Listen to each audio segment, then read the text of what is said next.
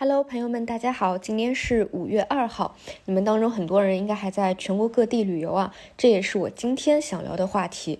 为什么今年的五一这么反常？反常在大家都在外面啊，你看新闻啊，很多去黄山的旅客。都只能睡厕所了啊！什么珠峰都拥挤了，骆驼都要排队了。当然，当中有一些啊可能是虚假的新闻，但是火爆程度，相信大家刷一圈朋友圈都能感受得到。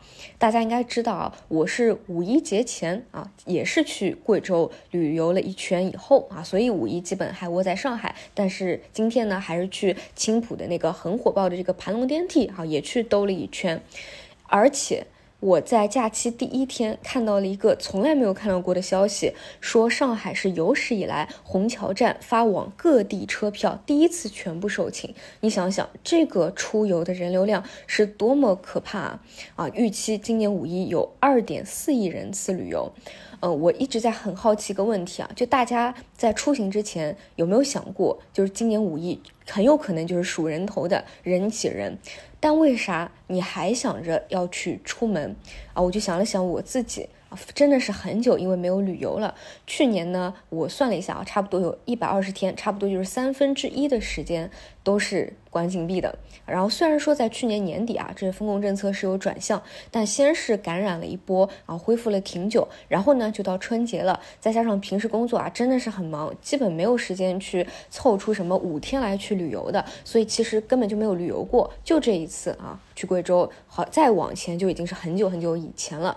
这是大家大部分人啊可能想的一点，就已经是很久没有抽出这么样的时间了，而且过去几年都是风控的啊，有这么一种报复性的心态。但第二种呢，是我想讲的，就是经济学当中啊，还有一种叫口红效应。就是说，其实经济啊越不好的时候，像口红这种小额的消费品呢，它反而卖得更好。这种有趣的现象呢，也叫做低价产品偏爱趋势。毕竟你想啊，如果什么要去买一套房子，这种是要花大价钱了，你可能要存很久的资金啊，也要去做很久的规划。但是像口红这种呢，它其实并不是一个刚需啊。你说你有一支口红了，你再去买一支新的，它其实不是刚需啊，它价格呢也不高。高，但是它会让你变好看，你心里也会很愉悦，有点呢像是一种安慰剂啊，让自己很开心。其实旅游也是，它其实比起这种房子啊、车子啊，它不需要花太多，但是就会让我们觉得很开心。所以我想讲的一点就是，很多人会觉得很奇怪啊，就说看到五一这么火爆的产品，就想着是不是经济复苏已经非常好了啊？但如果真的是这样子的话，其实我们的股市就已经应该是三千七百点或者三千八百点，强复苏的话甚至会更高。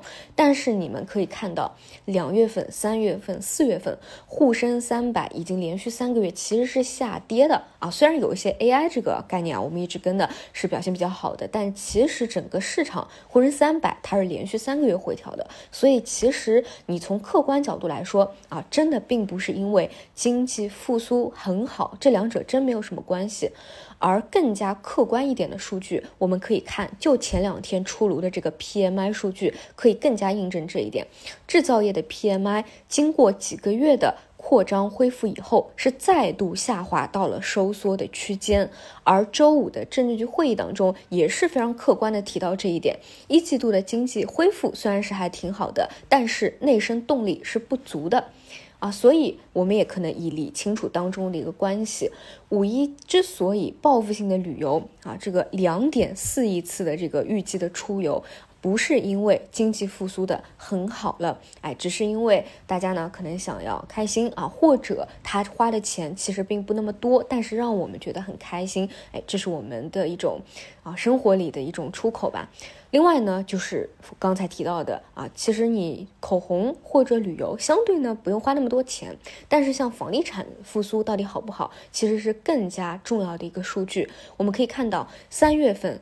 百城二手房价格环比仍然是在下跌的啊！自从二二年五月份以来，就是连续下跌的一个情况，到现在都没有扭转掉。而全国三百多个城市二手房的挂牌量指数却是连续三个月在上涨的，整体涨幅达到了百分之八十二。其实前两天还刚跟大家讲过这个啊房这个大家都比较关心的房地产税啊，还有上海楼市的一些情况啊。上海还是比较特别的，就是有朋友他的那个城市相对会比较边缘一些啊。你过去几年卖的价格和你最新卖的一个价格其实已经是下滑了，整体房地产的市场啊，你从三月月。份、四月份的数据来看，真的啊是没有一个很强劲的一个复苏的，这个才是体现的一个大头。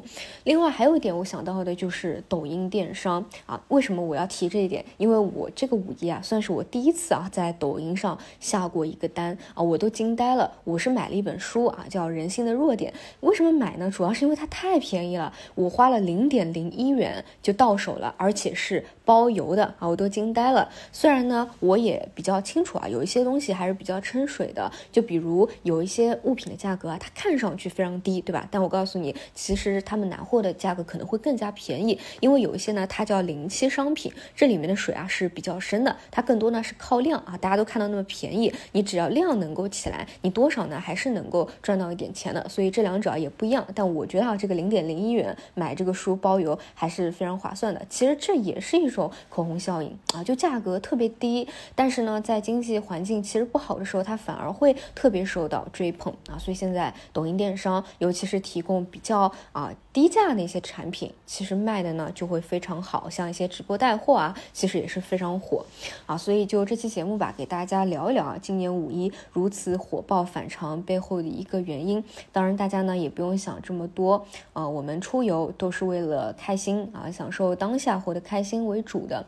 至于未来经济呢，你从长来看啊，总归是能够复苏的。我记得在今年春节的时候啊，做节目的时候给大家讲，你如果说是让我把时间拉长到大半年、一年的时间。经济复苏，大家一定是能够有一个直观的感受的，包括在股市里有一个感受。但是呢，你说，哎，当时啊，我讲你说要短期看啊，那一定是任重道远，当中它不是一下子就能够起来的，它一定是有一个波折。那基本二三月啊，也能够看到这样一个波折了。但是呢，你随着时间啊，越是往后推一周，越是往后推一个月，其实呢，复苏的这个时间点啊，就会更加近一些。所以大家也不用过于的焦虑啊，这个只是一个时间问题。反正我们在节节目里面就且做且看吧。好的，以上就是今天给大家的闲聊，那我们就明天再见。